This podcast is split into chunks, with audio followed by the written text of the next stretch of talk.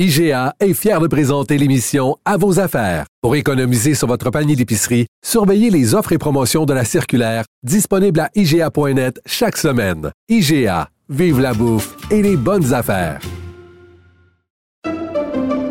Pendant que votre attention est centrée sur cette voix qui vous parle ici, ou encore là, tout près ici, très loin là-bas, Celle de Desjardins Entreprises est centrée sur plus de 400 000 entreprises partout autour de vous. Depuis plus de 120 ans, nos équipes dédiées accompagnent les entrepreneurs d'ici à chaque étape pour qu'ils puissent rester centrés sur ce qui compte, la croissance de leur entreprise. Mario Dumont.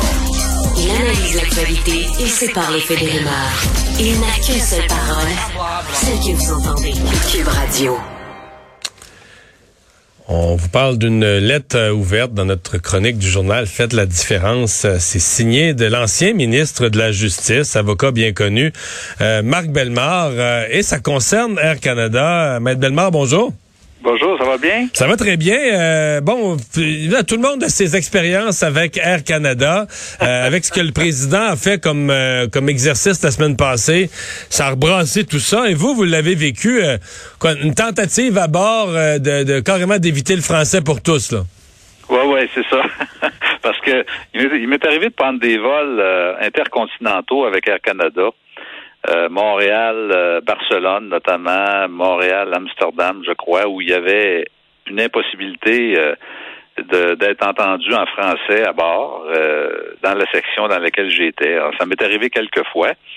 Moi, j'ai jamais fait de plainte contre Air Canada, mais j'ai vécu personnellement beaucoup de frustration par rapport à la langue utilisée à bord des vols ou même des fois au comptoir. Ça m'est arrivé dans l'Ouest canadien au comptoir de ne pas être capable d'être servi en français. Euh, mais euh, ce que j'ai vécu de plus particulier, ça s'est passé en juin 2019. OK, donc c'est récent quand même. Là. Oui, ça fait pas longtemps. C'était pré-pandémie. Pandémie, c'est plutôt mars 2020. Là. Alors, c'était euh, un voyage que j'ai fait avec deux de mes filles. on s'en allait à Vegas pour six jours. Et je suis dans l'avion à Montréal. Et à un moment donné, il y a une, une, hôtesse, là, une, euh, une agent de bord qui, qui, qui, se présente, une, euh, bon, une dame là, de 45 ans à peu près, qui nous dit, qui nous lance un Everybody here speaks English, tu sais.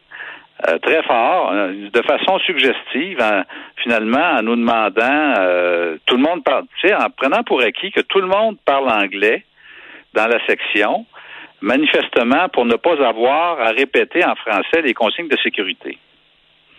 C'était son but. Alors, c'est comme, tu sais, bon, tout le monde parle anglais ici, là. Alors, euh, j'aurais pas à répéter, tu sais. Alors, là, il y a eu. Mais le vol est au départ de Montréal, là. Oui, oui, au départ de Montréal vers Vegas. Donc, techniquement, euh, euh, c'est plein de francophones, là. Oui, oui, c'est plein Je comprends que s'ils s'en vont à Vegas, il y a des chances qu'ils soient bilingues un peu, là, mais c'est plein de francophones, là. C'est plein de francophones. On s'en va à Vegas. Euh, je me souviens pas trop de quel, quel calibre d'avion c'était, mais je me souviens très bien. Euh, je suis assis, puis là, la fille arrive, puis elle nous présente ça comme si c'était bon. Ben tout le monde parle anglais ici. Alors là, il y a comme un, tout le monde se regarde un peu de façon euh, surprise. Et euh, finalement, moi, je me dis, ben, si j'avais rien dit, elle aurait dit OK, elle aurait parti en anglais. Il y a eu comme un 10 secondes à peu près, puis à un moment donné, je dis non, moi, je parle pas anglais. Mais tu sais, je comprends. C'est probablement que j'étais le plus bilingue de la place, là. Mais euh, je me suis dit non, ça va faire. C'est quoi cette affaire-là de nous suggérer que ça se passe en anglais? Mais En même temps, ça nous met dans une position, ça nous met dans une position qu'on devrait pas parce que là, faisant ça, vous devenez une espèce de faiseux troubles, fauteur de troubles, alors que vous êtes juste un client francophone qui veut être servi dans, dans ce qui est promis comme étant salaire, un service garanti. Mais c'est comme si vous avez plus le droit, tout à coup, vous avez plus le droit à votre service, vous êtes obligé de vous placer dans la position d'un bogueux, là. Oui, c'est ça. Tu sais, euh, moi, je suis dans l'avion d'Air Canada. Je suis un Québécois. Je m'en vais à Vegas. Payez le billet. C'est ça. Et je suis assis dans l'avion, puis là, l'agent de base suggère, et je sais pas combien de fois elle a pu le faire, là. Mais moi, je me suis dit, c'est une politique de la compagnie, c'est une façon d'agir.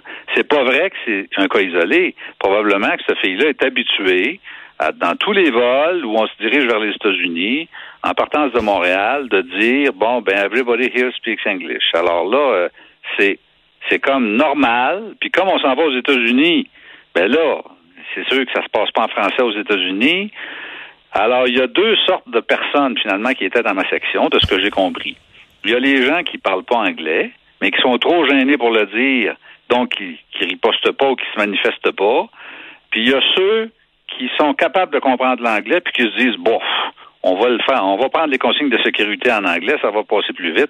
On se fera pas crier dans les oreilles pendant trois minutes, ça va durer juste une minute et demie. Puis de toute façon, les règles de sécurité, on s'en sac, ça intéresse personne, les avions, ça tombe jamais.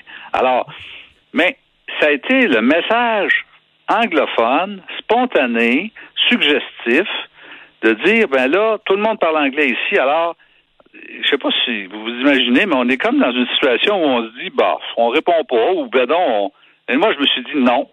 Puis là, tout le monde m'a regardé. Tout le monde m'a regardé, puis il y en a probablement qui m'ont reconnu dans le tas, là.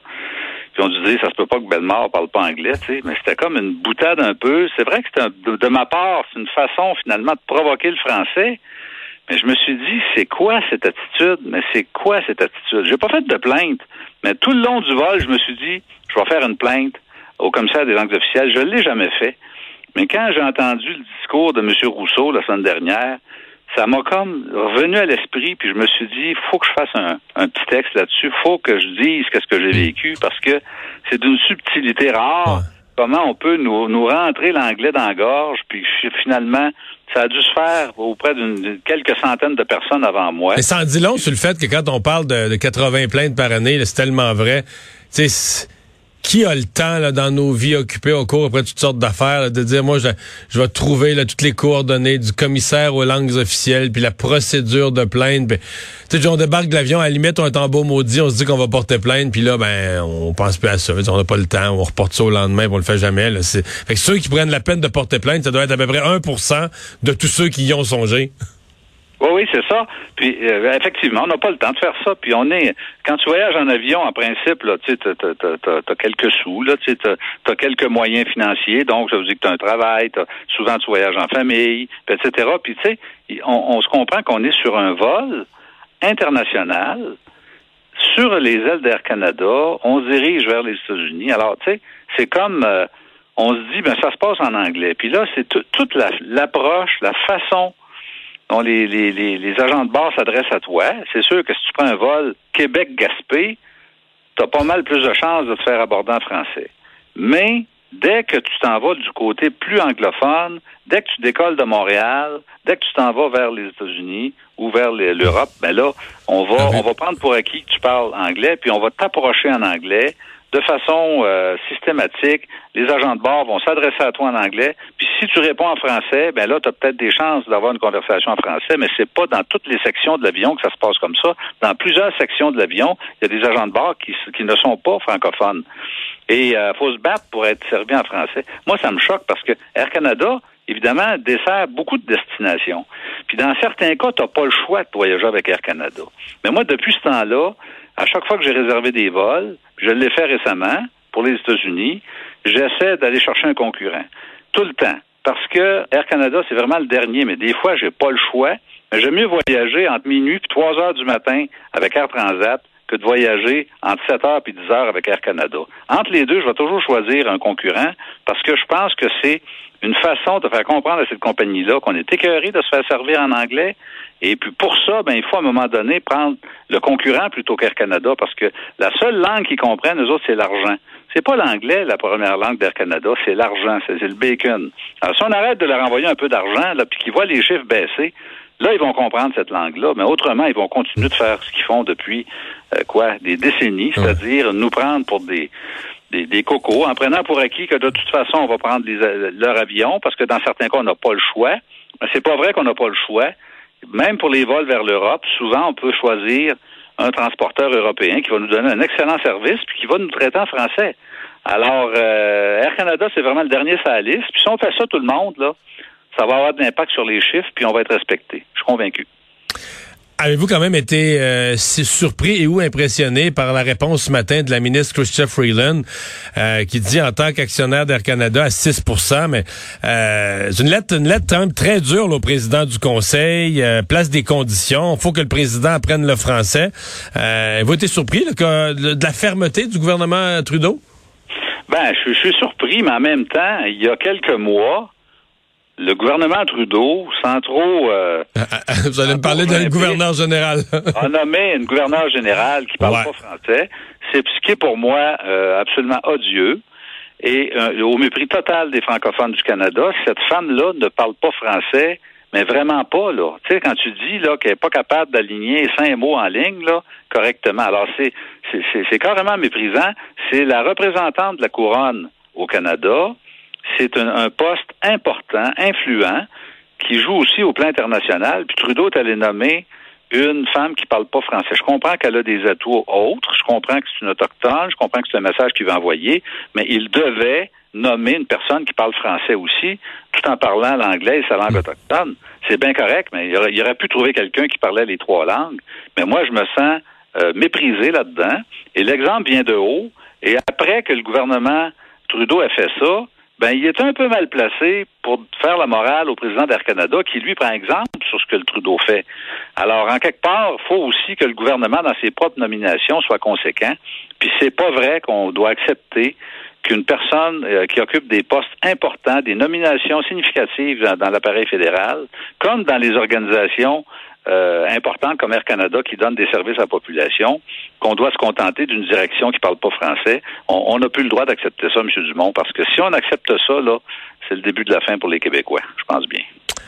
Mme Bellemare, parce que je vous ai avec moi, euh, je veux vous entendre euh, sur le la tragédie qui est survenue à Beauport début euh, début septembre, euh, quatre membres d'une même famille qui ont été euh, frappés par un, récidiviste de l'alcool au volant, qui ont été frappés et qui sont qui sont décédés.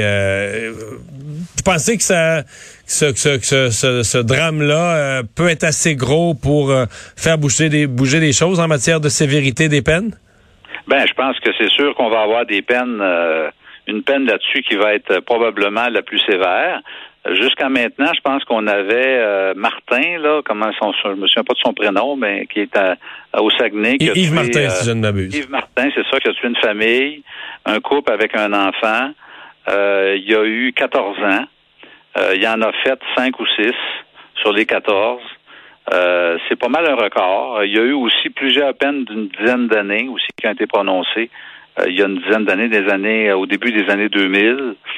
Mais euh, oui, on va avoir des peines plus sévères. Mais moi, je pense que il faudrait qu'on ait des peines minimales en matière d'alcool au volant. Tu sais, des peines minimales assez sévères. Par exemple, il y a une peine minimale si tu manipules, tu décharges une arme à feu de façon négligente. Quatre ans dans le code criminel. Le gouvernement Harper avait introduit des peines minimales. Moi, je, suis favorable aux peines minimales, c'est-à-dire un plancher. De dire, ben là, si tu es récidiviste d'alcool au volant, tu tues quelqu'un, tu as un plancher de, je sais pas moi, cinq ans. S'il y avait ce minimum-là dans le code criminel, on n'aurait pas des peines de deux, deux ans et demi, trois ans. On aurait des peines plus sévères partout. Et euh, les juges n'auraient pas le choix que d'accoter au moins ce minimum-là.